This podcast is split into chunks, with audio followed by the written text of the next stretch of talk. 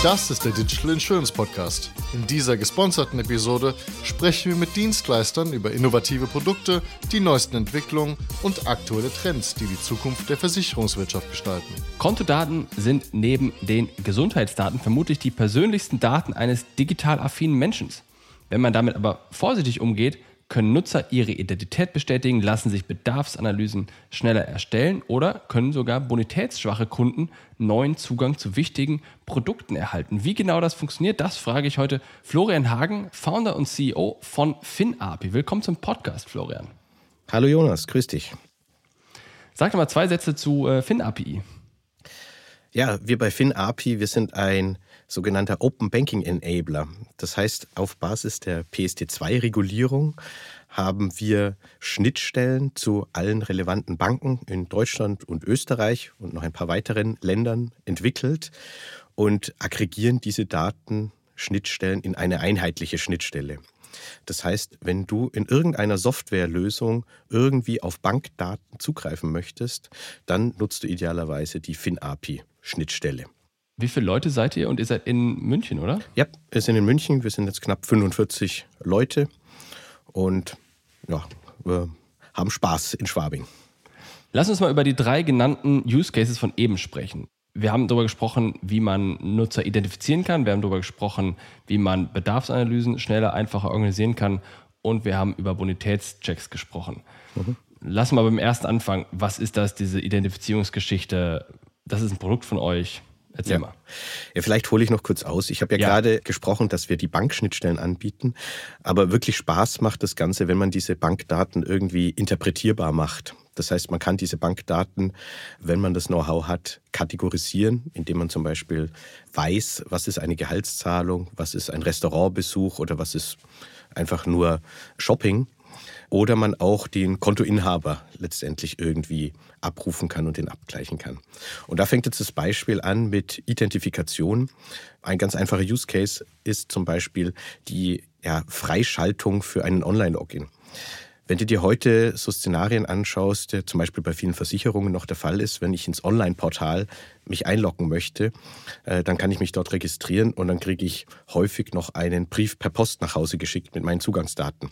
Oh ja. Insbesondere, wenn es sich um etwas sensiblere Daten handelt. Weil, kurzer Einwurf, weil, und korrigiere mich, wenn es anders ist, weil die oft einfach nicht die E-Mail-Adressen, die Login-Daten haben, weil die oft nur die Postadresse von mir haben und im Grunde sicherstellen müssen, dass das, was ich dort online eingetippt habe, auch zu dem passt, was Sie schon in Ihrer Datenbank drin haben, oder? Ja, so ist es. Also häufig gibt es die Daten schlicht und einfach nicht, die E-Mail-Adressen. Aber es sind ja zum Beispiel gerade im Gesundheitsbereich auch hochsensible Daten, sodass ich da nicht ohne weiteres äh, irgendeinem x-beliebigen Nutzer Zugriff gewähren möchte. Das heißt, ich muss schon sicherstellen, dass es genau der richtige Nutzer ist. Ja. Und genau bei solchen Szenarien setzen wir jetzt an. Und zwar haben wir ein Produkt auf Basis des Online-Banking-Logins entwickelt, nennt sich bei uns Giro Ident. Und es funktioniert so, dass du dich einmalig, während du dich auf die Webseite versuchst einzuloggen, mit deinem Girokonto verbindest. Und dann läuft das über unsere Schnittstelle. Und du kannst dich ja seit ungefähr zwei, drei Jahren nur noch mit einem zweiten Faktor auf dem Konto einloggen. Das heißt, du musst die Zugangsdaten eingeben und dann noch eine TAN eingeben. Und wir schauen dann, ob dieser Login erfolgreich war und ob dieses Konto auch zu dem Konto passt, welches bei der Versicherung hinterlegt ist, mit dem die Beiträge zum Beispiel bezahlt oder eingezogen werden. Und wenn das alles zusammenpasst, dann kann man sich eigentlich sicher sein, dass genau diese Person gerade vor dem Bildschirm sitzt und man kann direkt sofort digital den Online-Zugang freischalten. Ah, nochmal, okay, das ist ein interessanter Punkt, dass das Konto zu dem Konto passt, wo Beiträge eingezogen werden. Weil ich mich gerade gefragt habe, als du angefangen hast zu erzählen, woran kann ich denn jetzt erkennen, dass der Inhaber des Kontos auch gleich der Vertragspartner ist, auch gleich der Person ist, die davor sitzt.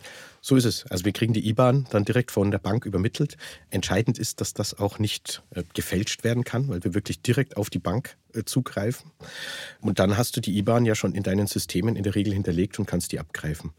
Alternativ können wir auch, das nennt sich bei uns Giroident Plus, äh, können wir die Adressdaten auch mit einem Schufa-Datenbestand abgleichen.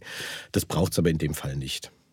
Erklär mal das letzte, wie funktioniert das? Du kannst jetzt, das hat nichts mit dem Girokonto zu tun, oder doch? Oder Nein, also äh, grundsätzlich funktioniert das so, wenn ein Bankkonto eröffnet wird, dann werden die Daten eigentlich immer an die Schufa auch übermittelt. Das heißt die Adressdaten und Kontodaten. Das ist Standard. Und äh, wir können im Rahmen vom Online-Login aufs Konto, können wir die Adressdaten zum Beispiel abgleichen, die hinter dem Konto hinterlegt sind und bei der Versicherung hinterlegt sind. Und wenn das zusammenpasst, dann kann man wieder sagen, ja, das ist sicher die Person, die momentan hier vor dem Bildschirm sitzt. Ah, okay, das heißt, dann nimmst du aus dem Online-Banking, nimmst du die Kontonummer, guckst bei der Schufa, was ist die Adresse und dann nimmst du die Adresse und guckst bei der Versicherer, ob diese Adresse vorhanden ist. Das ist der Weg. Genau, dann hat man zwei unabhängige äh, Datenquellen. Einmal sozusagen von der Bank, als das Konto eröffnet wurde. Dort muss ja der Ausweis auch vorgelegt werden. Dort wird die Adresse sicher entgegengenommen. Und dann habe ich die Adresse bei der Versicherung, kann das abgleichen. Und da bin ich mir schon sehr, sehr sicher, dass das die Person davor ist. Wie viele Versicherer nutzen das oder wie offen sind sie dafür? Weil ich sicherlich schon das eine oder andere Mal mich in Online-Logins eingemeldet habe, aber selten über dieses Verfahren drüber gestolpert bin bisher. Wir haben das jetzt mit äh, ersten Versicherungen gemacht, relativ großen Versicherungen. Der Weg kommt erst. Interessanterweise fangen Versicherungen erst jetzt gerade an, diesen Wert zu sehen, äh, was es bedeutet, den Nutzer möglichst schnell ins Online-Portal onzuboarden. Wer hat ja oft das Problem bei Versicherungen, äh, ich bin ja schon dankbar, wenn der Kunde überhaupt in mein Online-Portal geht, wenn er nicht gerade einen Schaden einmelden will. Und deswegen ist es eigentlich sehr ja, sträflich, wenn ich dem Kunden dann nicht direkt den Online-Banking-Zugang gebe, sondern ihm nochmal zwei Tage zurückschicke und sage, oh, ja, schön, dass du dich bei uns in das Online-Portal einwählen willst, aber wir schicken jetzt einen Brief und dann komm doch bitte in drei Tagen nochmal zurück. Das kann es eigentlich nicht sein. Das ist auch total frustrierend, wenn ich davor sitze und dann will ich das ja auch in dem Moment machen. Ich will ja auch in dem Moment, selbst wenn ich es mir nur anschauen möchte, das, das Online-Portal, möchte ich es in dem Moment nutzen und ich möchte nicht darauf warten, drei Tage, dass da irgendwas kommt, weil in der Regel ist die Priorität jetzt auch nicht so hoch, dass ich jetzt äh, dann nach drei Tagen mir unbedingt wieder Zeit nehme und sage, okay, jetzt mache ich das, äh, weil ich jetzt gerade wieder Zeit habe und kann mich jetzt wieder anmelden. Oft genug ist es, dass denn der Brief in der Ecke liegt, gar nicht genutzt wird, etwaige Passwörter oder Login-Codes, die da drin stehen, ablaufen und dann hast du den ganzen Spaß von vorne. Also die Conversion Rate ist äh, ja. Minimal. Und nicht zu vergessen, das sind natürlich nicht zu unterschätzende Kosten. Also so ein digitaler Prozess, den wir anbieten, ist auch erheblich günstiger, als wenn ich wirklich physische Briefe rausschicke, die mit der Post ja. verschickt werden. Und noch umweltfreundlicher. Das natürlich auch noch. Außer Kundenlogins, gibt es da andere Use Cases? Für Giroident Mhm. Ja, da gibt es einige. Wir machen zum Beispiel bei ImmoScout, äh, wenn man äh, sich äh, eine Schufa-Auskunft digital abrufen möchte. Das ist jetzt das Szenario, das die Schufa sicherstellen möchte, dass dem, dem ich jetzt gerade die Bonitätsauskunft schicke, wirklich die Person ist, die gerade die Daten abruft. Da gibt es aber unterschiedlichste Szenarien. Ganz klassisch, wir machen die Steuererklärung häufig jetzt ähm, auch mit Giroident. Da gibt es ja, die, die großen Steuersoftwarelösungen wie Viso Steuer, die ermöglicht das Einsenden der Steuererklärung über Elster. Da muss mich, ich mich vorher auch identifizieren und das machen wir auch über Giroident zum Beispiel. Aber ich kann kein Konto, also kein Versicherungsvertragskonto damit eröffnen. Beispiel Lebensversicherung muss ich mich ja auch identifizieren aus geldwäschetechnischen Gründen. Da brauchst du ja eine andere Level an Authentifizierung oder stimmt das ja. nicht? Nein, das ist richtig. Also das sind dann noch höhere Anforderungen an die Identifikation. Äh, die machen wir nicht mit GiroIdent. Äh, da gibt es dann wieder andere Lösungen äh, dafür. Verstanden. Aber okay, GiroIdent, wenn ich mein Kundenlogin an den Mann und die Frau bringen möchte, dann äh, kann man das vereinfachen, indem ich den Nutzern die Möglichkeit gebe, sich über das Girokonto zu identifizieren. Finde ich relevant. Zweites Thema, Bedarfsanalyse habe ich jetzt verpackt. Es ist ja eigentlich ein größeres Thema drumherum. Worüber reden wir? Ja, das ist eigentlich das Thema, wie kann ich äh, Daten nutzbar machen, also Kontodaten.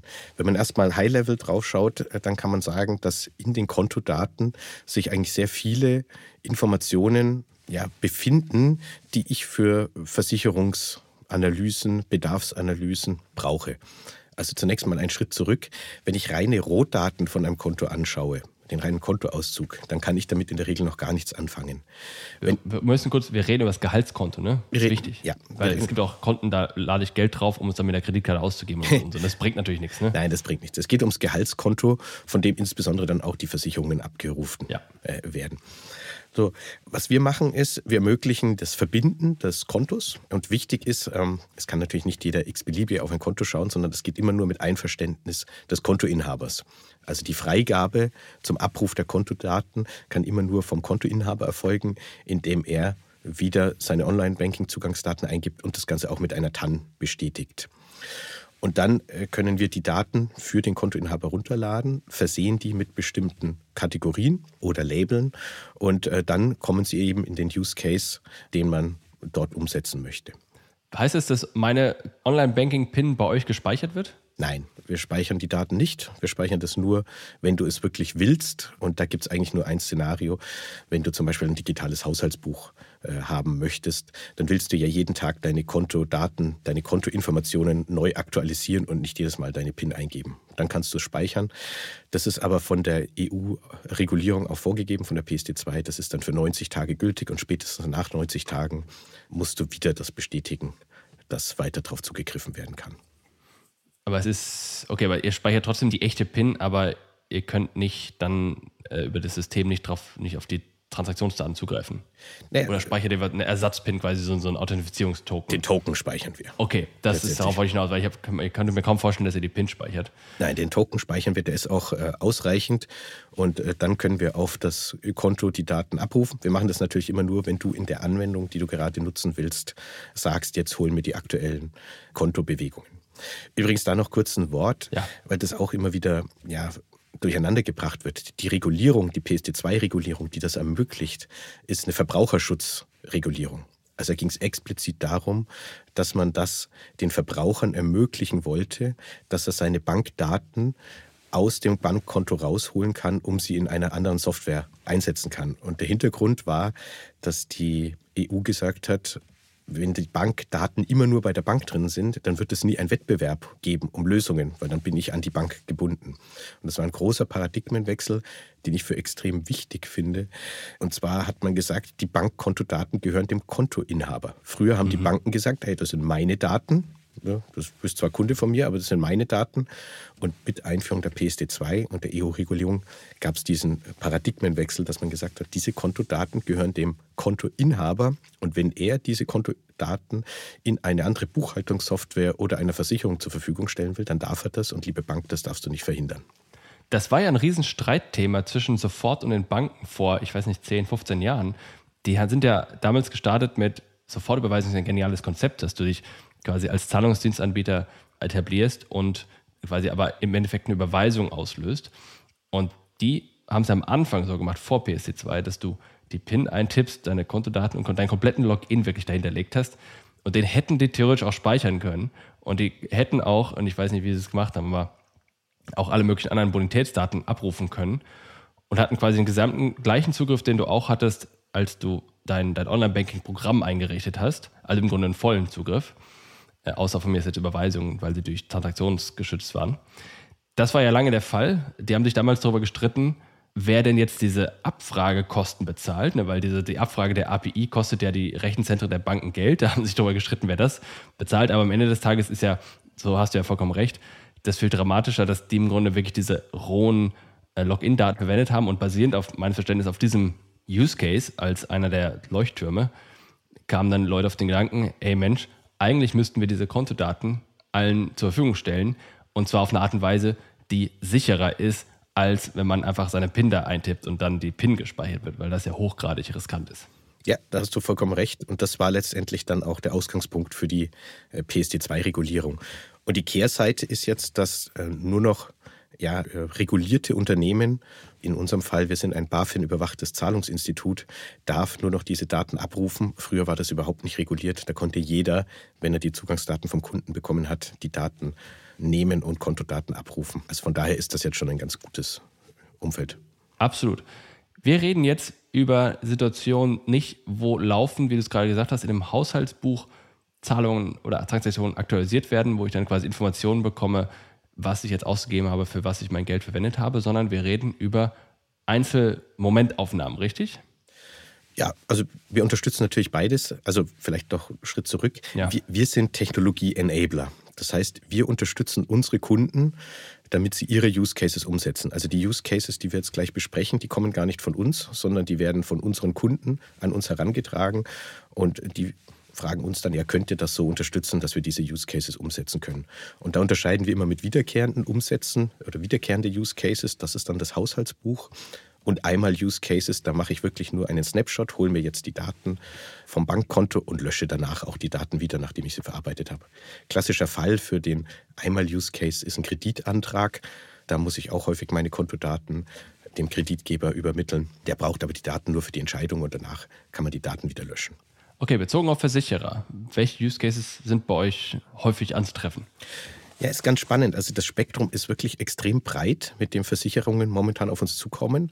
Mein Gefühl ist, dass man jetzt äh, das Potenzial entdeckt hat und so ein Stück weit ein Wettbewerb stattfindet, wie man Kundenmehrwerte generieren kann. Und das Stichwort ist mir noch ganz wichtig, diese reine Thema, oh, gib mir mal deine Kontodaten, ich schau mal, was ich damit machen kann und äh, sag dir gar nicht, was ich damit mache und ja, irgendwie werde ich schon Geld damit verdienen. Das funktioniert heute nicht mehr. Das heißt, ich muss dem Kunden, also dem Endnutzer, wirklich einen Mehrwert bieten, damit er die Services dann auch nutzt. Aber ich gebe mal ein ganz klassisches Beispiel, was ich relativ spannend fand. Ein Versicherer kam auf uns zu und hat gesagt, ja, er verkauft viele Riester-Verträge. Und bei Riester-Verträgen ist es anscheinend so, dass ich immer einen gewissen Prozentsatz meines Gehalts äh, dort einzahlen muss, damit ich eine staatliche Förderung bekomme. Und äh, dort war der Use Case, wir schauen einfach regelmäßig, ob du zum Beispiel eine Gehaltserhöhung bekommen hast oder ob sich irgendwas an deinem Gehalt geändert hat. Kann ja auch sein, dass du nur Arbeitgeber gewechselt hast. Und schauen dann, ob wir den Riester-Vertrag für dich anpassen müssen oder die, deine Sparquote anpassen müssen, dass du nicht aus der Förderung fällst. Und das ist natürlich ein ganz schönes Beispiel dafür, wie ich wirklich einen Mehrwert machen kann. Andere, ja? Ja, mach, lass mal bei der bleiben, weil da sind wir ja bei dem Thema regelmäßig dann das Konto abzufragen. Wie oft wird das abgefragt? Einmal im Quartal dann oder einmal im Jahr oder im Monat? Oder? Das hängt letztendlich von der Versicherung ab. Aber in dem Beispiel jetzt, über das ihr gerade gesprochen habt. Äh, da würde ich das sagen, einmal im halben Jahr, okay. dass ich das machen kann. Es reicht mir ja. Ich muss ja jetzt nicht schauen, dass ich äh, tagesaktuell äh, dahinter bin.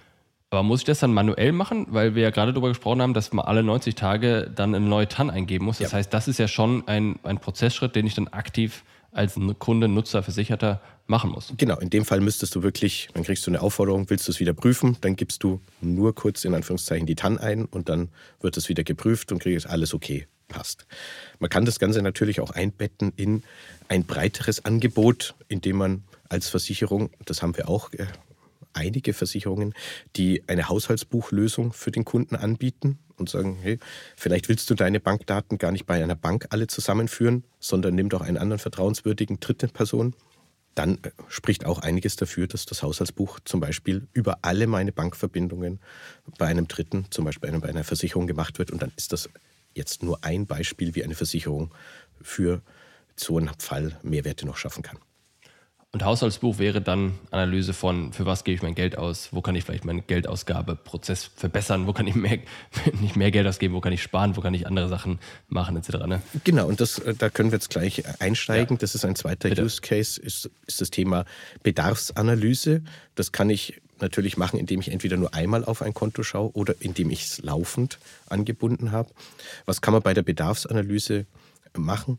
Ja, wenn man sich früher den klassischen Fall angeschaut hat, äh, dort hatte ich einen Finanzberater, der hat mir gesagt, oh, bring mir doch bitte mal deinen ganzen Versicherungsschuhkarton, idealerweise Versicherungsordner mit und dann schaue ich, was hast du für Versicherungen und dann schauen wir an, braucht es das auch oder kann man es irgendwie optimieren.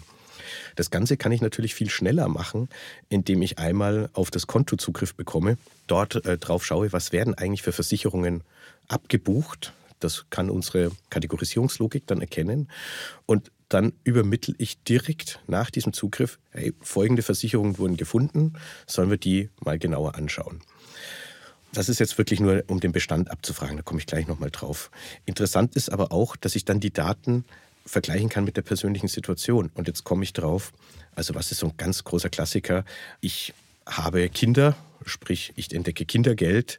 Ich sehe, es ist ein selbstständig Angestellter, ich finde aber keine Berufsunfähigkeitsversicherung die gerade dann, wenn Kinder da sind, natürlich ein Muss ist. Oder, und jetzt sind wir wieder bei dem Fall Haushaltsbuch. Wenn ich das über die Lebenszeit äh, des Kontoinhabers habe, dann kann ich natürlich ansprechen, wenn sich was ändert in der Lebenssituation. Ja, jetzt kommen wohl Kinder oder ja. du hast jetzt Kinder bekommen, dann bitte denk doch mal darüber nach, dass du jetzt deine Familie etwas besser absichern solltest. Oder ich kann das in einem Einmalabruf auch machen, zur Vorbereitung eines Gesprächs. Wie erkenne ich, dass äh, Kinder kommen? Da gibt es verschiedene Sachen. Natürlich kann ich hinten nach immer schauen, wenn Kindergeld eingeht. Das Richtig. ist das, das sicherste, ist sicherste. Aber man kann natürlich auch hergehen und schauen, wenn plötzlich äh, Baby One Umsätze nach oben gehen oder. Also E-Commerce-Shop für Babyartikel. E-Commerce-Shop für Babyartikel. Da gibt es unterschiedlichste Sachen. Das äh, können wir dann im Zweifel auch immer besprechen mit unseren Kunden, welche Use Cases der abdeckt und dann diese Informationen übergeben. Wichtig an der Stelle ist vielleicht auch noch zu sagen, dass wir das Thema Datenschutz extrem wichtig sehen. Ich glaube, da sind wir auch der einzige Anbieter, die das machen. Wir haben extra dafür einen Datenfilter etabliert. Das heißt, es gehen an unsere Kunden, jetzt in meinem Beispiel an die Versicherung, eigentlich nur die Daten, die für den Fall relevant sind. Also ich übermittle mhm. jetzt nicht meine ganzen äh, Kontoumsätze, wo war ich einkaufen, was habe ich im E-Commerce eigentlich alles eingekauft, sondern im Zweifel werden nur die aktiven Versicherungsverträge übermittelt und Kind ja oder nein so auf dem Niveau kann man das machen und das hilft auch, um die Akzeptanz dann natürlich entsprechend zu erhöhen. Ich habe gerade mal, während wir hier sprechen, habe ich gerade mal in unser Konto reingeschaut und mal Baby gesucht. Und abgesehen davon, dass ich irgendwelche Daueraufträge gefunden habe, die jetzt unabhängig sind, habe ich auch die eine oder andere Sachen gefunden, die irgendwie so Babywalzen, so babymarkt.de, genau. Insofern war der, war der Test äh, erfolgreich. Äh, Finde ich echt erstaunlich, was man alles darüber sieht. Sieht man noch andere life-changing Moment, wahrscheinlich irgendwie Bausparvertrag oder sowas oder ja. Immobiliendarlehen oder sowas? Nee, natürlich. Also im Prinzip kannst du aus meiner Sicht für fast alles auf dem Konto irgendwelche Proxys finden. Was sind spannende Sachen? Arbeitgeberwechsel, also ähm, wenn du irgendwo anders hingehst, verbunden vielleicht mit einem Umzug, äh, dass du woanders hinziehst. Warum ist es spannend? Also warum Arbeitgeberwechsel spannend? Warum Umzug? Der Arbeitgeberwechsel ist häufig dann verbunden mit äh, einer Gehaltserhöhung. Dann habe ich höhere Sparquoten. Dann könnte ich mir vielleicht jetzt endlich mal darum kümmern, auch eine Altersvorsorge aufzubauen. Wir können ja auch sehen, äh, wie war es auf Konto, hatte ich immer regelmäßig hohe Überschüsse auf dem Konto in den Monaten oder bin ich vielleicht knapp an der Nulllinie dran, dann kann ich da entsprechende Vorsorgeprodukte machen. Und da ist es eigentlich beliebig. Äh, bis hin, äh, wir können sehen, ob jemand im, das Pendant zu Kindern im, ja, bei bestimmten Tiernahrungsherstellern ja. verstärkt einkauft. Da hatten wir einen Use Case mit einer großen Versicherung, die dann das Thema Tierhalterhaftpflicht oder Tierhalterkrankenversicherung angesprochen hat.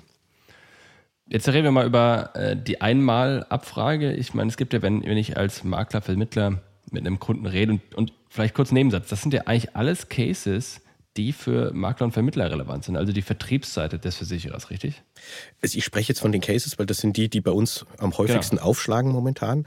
Aber letztendlich, vielleicht macht es auch Sinn, den, den Schwung noch zu machen. Einmal kurz, ja. Ja, wir machen hier gerade nur Beispiele. Das sind alles exemplarische Beispiele, wie man mit Bankdaten Mehrwerte für Endnutzer schaffen kann. Aber letztendlich habe ich gemerkt, das Faszinierende ist, sobald unsere Kunden anfangen, sich mit dem Thema auseinanderzusetzen, entwickeln die solche Ideen, auf die wäre ich nie gekommen und die werden wir heute auch gar nicht äh, bringen. Also von daher ist das eigentlich nur sozusagen gedacht als erste Inspiration, als erster ja, Anknüpfungspunkt. Verstanden. Aber jetzt Bedarfsanalyse, das ist ja ein Thema, was Vermittler, Makler im Alltag haben. Wenn ich mit einem Kunden rede, muss ich auch erstmal verstehen, was sind seine Bedürfnisse, damit ich dem auch dann die entsprechenden richtigen Angebote machen kann und ihm auch nicht über den Tisch ziehe oder irgend sowas in der ja. Art. Das ist jetzt eine Momentaufnahme, da könnt ihr wahrscheinlich auch helfen. Natürlich. Also der, das beste Beispiel ist es, dass der Kunde zur Vorbereitung des Beratungsgesprächs eben diese Analyse daheim macht und dann entweder mit einem fertigen Ausdruck äh, kommt oder die Daten vorab zum Berater übermittelt werden, wo genau die fertige Bedarfsanalyse drauf ist. Und das geht jetzt in verschiedene Richtungen. Das eine ist natürlich, fehlen bestimmte Absicherungen. Da hatten wir jetzt gerade das Thema Berufshaftpflicht oder Tierhalterhaftpflicht angesprochen. Es ist aber sofort auch äh, die Diskussion möglich, hey, hier haben wir irgendwelche Versicherungen gefunden, die machen relativ wenig Sinn? Äh, sollen wir darüber mal sprechen? Oder hier habe ich Versicherungen gefunden, die machen zwar Sinn, aber die kommen mir relativ teuer vor. Soll ich mir die mal anschauen, ob wir dort besseres Angebot für dich haben können? Und das alles habe ich dann, und jetzt sind wir wieder beim Mehrwert für den ja, Kunden, das habe ich in wenigen Sekunden zusammengestellt. muss es sich vorstellen, wir sind beide jetzt in einem Alter, wo wir Kinder haben, wo wir viel arbeiten. Das Kostbarste ist Zeit momentan. Und wenn, ja. ich, ja, und wenn ich jetzt zur Vorbereitung zu einem Beratungsgespräch in einer Versicherung noch stundenlang Akten zusammensuchen soll, dann wird meine Lust auf dieses Gespräch äh, massiv sinken. Ja. Wenn ich aber abends einmal kurz noch den Zugriff auf mein Konto gebe, es sichergestellt ist, dass hinten nach nur das übermittelt wird, was ich vorher sehe. Und wir machen das immer so. Es wird erstmal angezeigt, was übermittle ich jetzt an den Berater ja, dann habe ich das in 30 Sekunden vorbereitet und wir gehen direkt in ein konstruktives Gespräch und das ist natürlich eine ganz andere Qualität. Das ist ein entscheidender Punkt. Entweder mache ich das äh, Momentaufnahme, Bedarfsanalyse oder ich mache so einen laufenden Prozess, Haushaltsbuch etc. Äh, das, was ich am Ende haben will, ist, ich, ich will dem Berater, den ich vertraue, und das ist ja die Grundvoraussetzung, dem Berater, den ich vertraue, möchte ich möglichst ohne Aufwand Informationen zur Verfügung stellen, damit er Achtung, mitdenken kann. Ich Absolut. will ja, dass der zu mir kommt also, und, und mit konkreten Vorschlägen kommt. Ich will ja nicht, dass er mich anruft und sagt, ey, Jonas, wollen wir uns mal wieder treffen? Ich so, pff, ja, kann man machen. Wenn er sagt, ey, Jonas, übrigens, ich habe gesehen, hier dann, dann sind ein paar Sachen passiert, hast du mal darüber nachgedacht?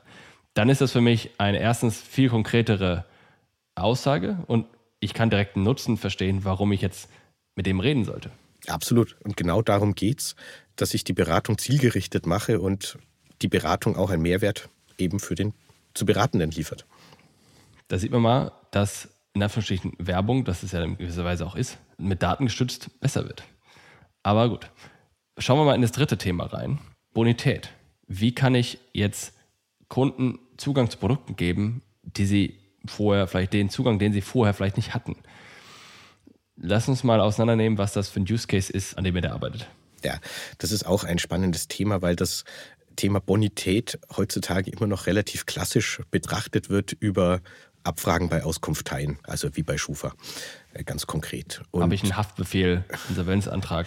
Ja, solche Themen. Oder hast du irgendwann einen Kredit nicht zurückbezahlt? Solche Themen sind in den Auskunfteidaten gespeichert. Das sind die großen Brocken, die da drin sind. Ne? Das sind die, also da ist es wirklich dunkel schon wenn ich, wenn ich da drin stehe, oder? Ja und nein. Also die, da gibt es natürlich unterschiedliche Datenquellen, die die Auskunft teilen nutzen.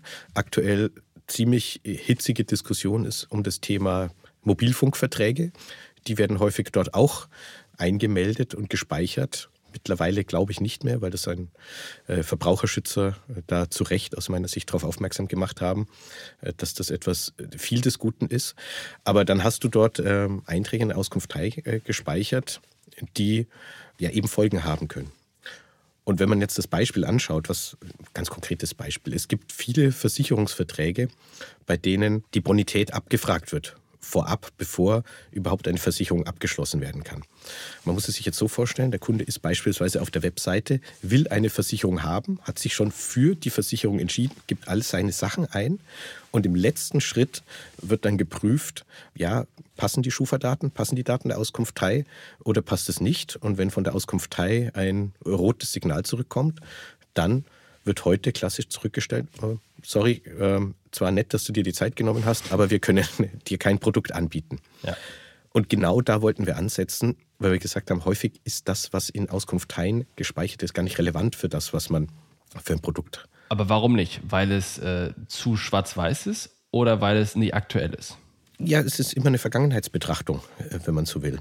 Und äh, jetzt mache ich mal das Beispiel, wie machen wir es heute? Wir schauen dann eben einmal aufs Konto und schauen drauf, wie hat sich deine finanzielle Situation ganz konkret in den letzten Monaten oder im letzten Jahr entwickelt. Und dann kann ich genau sehen, ja, vielleicht hattest du mal vor zwei, drei Jahren irgendwie einen Vorfall, dass du aus irgendeinem Grund deinen Handyvertrag nicht mehr bezahlen konntest oder einen Kredit verspätet zurückzahlen konntest. Aber auf dem Konto sehe ich genau, dass du jeden Monat mindestens 3000 Euro übrig hast. Äh, du sparst fleißig in Anlageprodukte und hast ein gutes Einkommen. Ja, warum soll ich äh, dem jetzt kein Produkt anbieten? Bei Beispiel, wir müssen ein bisschen erklären, weil hier das, was du gerade als Beispiel bringst, ist die Situation, in der dann ein Eintrag da sind ja nicht so viele Einträge. Das ist ja nicht so, dass da jetzt irgendwie jeden, jeden Tag ein neuer Eintrag hinzukommt, sondern da kommt halt von einem halben Jahr war mal was, wie du gerade sagtest, weil man vielleicht vergessen hat, weil vielleicht mal das Konto nicht äh, ausreichend gedeckt war in dem Moment, weil ich weiß nicht warum. Aber das, was du meinst, ist die Zahlungstransaktionen auf dem Konto, die sind ja täglich. Ja. Und da siehst du viel, viel mehr Daten über einen viel exakteren Zeitraum, viel granularer aufgelöst und all das. Und das ist ja das, was ihr nutzt, richtig? Ja, und du kriegst halt ein viel differenzierteres Bild genau. auf die Person drauf. Vielleicht gab es ja einen Grund, dass er den Kredit nicht äh, zurückgezahlt hat. Vielleicht hat er sich geärgert mit der Bank. Man weiß es ja nicht. Also da ist das Spektrum relativ breit. Und wir setzen an der Stelle an. Wir haben da ein Produkt entwickelt, das nannte sich bei uns intern Projektname Second Chance, heute Girocheck. Da ist die Idee dahinter, äh, du bist auf einer Webseite, zum Beispiel bei einer Versicherung, kann aber auch ein Handyvertrag sein, eigentlich jeder mögliche Vertrag. Und in dem Moment, wo du den Kunden ablehnen würdest, weil zum Beispiel eine schlechte Auskunftei, äh, Rückmeldung kam, da wäre früher Schluss gewesen. Da hättest du dir gesagt, tschüss, kann ich nichts mehr machen. Ich hätte zwar gerne mit dir Geschäft gemacht, funktioniert halt aber auch nicht. Und in dem Moment funktioniert das Produkt jetzt so, dass man dem Kunden sagt, ja, ich kann dir jetzt nicht auf dem direkten Weg was geben, wir haben aber eine zweite alternative Lösung. Lass uns doch bitte einmal kurz auf dein Konto schauen. Dann können wir schauen, ob wir dir das Produkt doch anbieten können. Und dann funktioniert wieder genau das, was ich vorhin schon erklärt habe. Der Kunde schaut aufs Konto, die Daten werden ausgewertet. Er bekommt vorher die Daten angezeigt und bekommt angezeigt, hey, deine Chancen erhöhen sich dadurch, wenn du die Daten zurückschickst oder wahrscheinlich nicht. Und genau zu diesem Moment entscheidet der Endverbraucher erst, ob er die Daten überhaupt rüberschickt oder nicht. Das heißt, da ist volle Transparenz und volle Verantwortung beim Endverbraucher. Und wir hatten dort unfassbar hohe Quoten von Kunden, denen dann doch diese Produkte noch angeboten wurden, weil man eben die finanzielle Situation zu negativ eingeschätzt hat, als sie tatsächlich ist. Wenn du sagst, ihr zeigt dem Nutzer oder potenziellen Kunden an, welche Daten ihr übermittelt, zeigt ihr dem dann eine Liste von Transaktionen an? Das, das kann ja keiner durchgucken. Oder ja. wie muss ich mir das vorstellen? Nein, es geht eben gerade nicht um die Transaktionen, sondern da geht es eigentlich nur darum, wie viel Gehalt hast du im Monat, wie viel hast du freies Einkommen im Monat? Gibt es ähm, ja, andere negative Merkmale, die man dann tatsächlich auch aufzeigen würde? Bei den meisten ist es tatsächlich einfach, äh, kannst du es dir leisten, sinngemäß, hast du genügend Haushaltseinkommen und sind deine Ausgaben niedriger als deine Einnahmen. Also das, das war es schon. Also so, so fünf Metriken dann. Fünf was, ne? Metriken, das vollkommen kondensiert auf einzelne Merkmale und nur die werden dann auch rübergeschickt. Also es geht ihm gerade nicht darum, dass man sich hier vollkommen transparent macht. Und dann muss der Versicherer hingehen, basierend auf diesen beispielsweise fünf KPIs, selbst ein Modell bauen, welche Nutzer sie durchlassen oder welche sie zu welchen Produkten weiterleiten und all sowas. Das müssen die dann, da baut sich der Versicherer selbst, haben die Erfahrung mit. Ja, oder spricht mit uns darüber. Das ist genau dann die Zusammenarbeit, die wir mit unseren Kunden dann machen, dass wir entscheiden, was sind eigentlich Ausschlusskriterien, wo du als Versicherer sagst, nee, das will ich auf gar keinen Fall. Solche Kunden kann ich mir nicht ähm, leisten in meinem Pool oder ja, das Risiko kann ich eingehen. Und das Spannende sind eigentlich aus meiner Sicht zwei Sachen, weil das eine sind natürlich die Daten, die ich auswerte. Man hat aber auch schon einen kleinen Bias davor, weil die Kunden, die wirklich Zugriff auf ihr Konto geben, das sind natürlich die, die sagen, ich habe nichts zu verbergen. Hier, schaut mich an, ich Stimmt, bin ja. vollkommen transparent. Das heißt, du hast schon mal einen natürlichen Filter von den Kunden, die sagen, nee, nee, das mache ich auf gar keinen Fall. Wenn einer auf mein Konto schaut, dann bin ich vollkommen weg. Aber, äh, aber die Verbraucher, die wirklich das ernst meinen und die Produkte und die Leistungen auch beziehen und dafür den fairen Preis bezahlen können, die machen das. Und in unserem Beispiel, wir hatten das ja mit verschiedenen Kunden schon verprobt. Ähm, da haben neun von zehn Kunden, die das dann genutzt haben, das Angebot dann bekommen danach. Und wenn man sich das jetzt vorstellt, ich lehne, was weiß ich was, 10.000 Kunden ab pro Jahr, von denen ich aber eigentlich 9.000 nach meinen eigenen kritischen Kriterien dann doch nehmen würde, kann man sich das Potenzial vorstellen, weil wie gesagt, der Kunde hatte sich ja schon für mich entschieden. Der ist den kompletten Sales Funnel durchlaufen. Und vor allem ist das keine negative Erfahrung aus Sicht des Kunden. Wenn ich jetzt diese Strategie, eben diesen ganzen Prozess durchmache, bin ich auch investiert in gewissen Form. Dann diesen ganzen Anmeldeprozess, je nachdem und dann hinter die Ergebnis bekomme, äh, Score oder wie falsch, Bonität nicht ausreichend, dann und dann, dass ja, ich ja weiß ja in der Regel, oder ich vermute ja in der Regel, das hast du es ja auch implizit gerade gesagt, dass das eigentlich nicht gerechtfertigt ist, sondern aufgrund von irgendeinem blöden Zufall halt so passiert ist, dann bin ich ja noch mehr frustriert, weil ich denke so, ey, ihr Penner lehnt mich jetzt ab, ihr wisst gar nicht, wie es wirklich ist. Und da kommt ja dann so ein Giro-Check hilfreich, weil ich jetzt plötzlich zeigen kann, hör mal, guckt euch nochmal genauer an und, und in Wirklichkeit sieht es ganz anders aus. Ja, ich gehe noch einen Schritt weiter. Was du gesagt hast, ihr wisst es nicht. Ich würde sagen, es interessiert euch auch gar nicht. Guter weil, Punkt. Weil das ist ja das Entscheidende, wenn ich dann dem Verbraucher sagen kann, mich interessiert deine Situation wirklich, lass uns alles versuchen, damit wir dir ein passendes Produkt anbieten können. Und dann kommt immer noch raus, nee, jetzt haben wir es beide versucht und es passt einfach nicht. Ich glaube, dann ist das Erlebnis ein ganz anderes, wie du es gerade gesagt hast. Wunderbar. Letzte Frage. Wenn wir in zwölf Monaten nochmal sprechen sollten, gibt es neue Features, neue Produkte, neue coole Sachen, über die wir dann reden können? Kannst du schon irgendwas disclosen? Oh, also ich bin jeden Tag überrascht, äh, mit was für Ideen unsere Kunden auf uns zukommen.